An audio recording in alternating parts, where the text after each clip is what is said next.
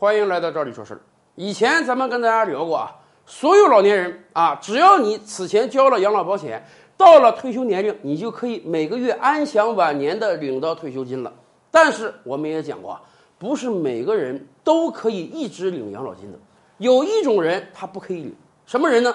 犯罪服刑人员啊！如果你一个人，你年龄超过六十岁，虽然是老人，但你也变坏了啊！你犯了罪了，违了法了，经法院判决要蹲监狱了。对不起，从你蹲监狱那一天开始，你的养老金就要停发了，一直要停发到你出狱那一天。按道理讲啊，养老保险嘛，是我工作的时候每个人给自己交的钱，那这是一个个人财产，我退休之后每个月领养老金是很合理的呀。但是不要忘了，养老金它也是一个社会统筹的概念。你交的钱其实远不够给你开养老金的。你是作为一个合法公民，国家才要补贴你，给你每个月开养老金的。那么你如果犯罪了、犯法了、蹲监狱了，自然国家就要停掉你这个权利。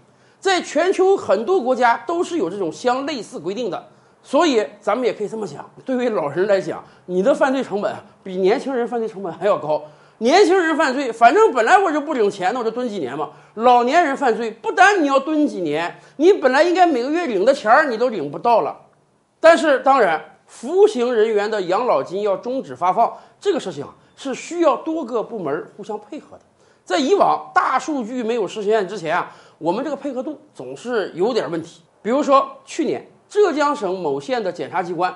在例行调查的时候，就发现，哎呦，怎么有的服刑人员这个养老金继续给发放了呢？人家举了一个例子啊，有当地有个姓潘的人，这个人呢，在二零一零年就年满六十岁退休了，那个时候每个月给他核定的养老金啊，三千六百五十元啊，这钱也不算少。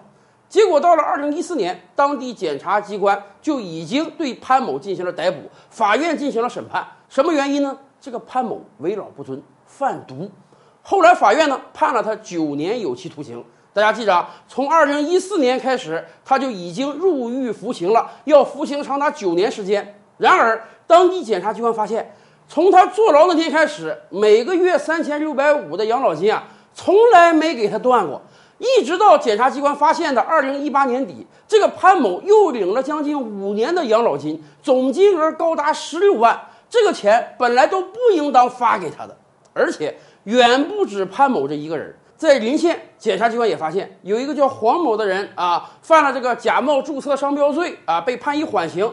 但是没想到他的养老金也持续发放，这可是个问题啊，值得重视。所以当地检察机关进行了一个大筛查，一筛查才发现，当地至少有两百个人涉嫌在服刑期间还领养老金，也就是说，养老金发放部门并没有给他中断啊，这怎么行啊？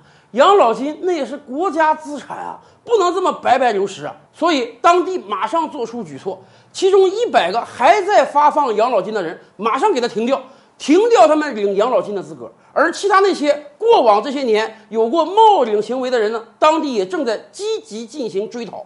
而且终止养老金这个事儿啊，你光凭检察机关每年一度、每两年一度的这个筛查，恐怕不行。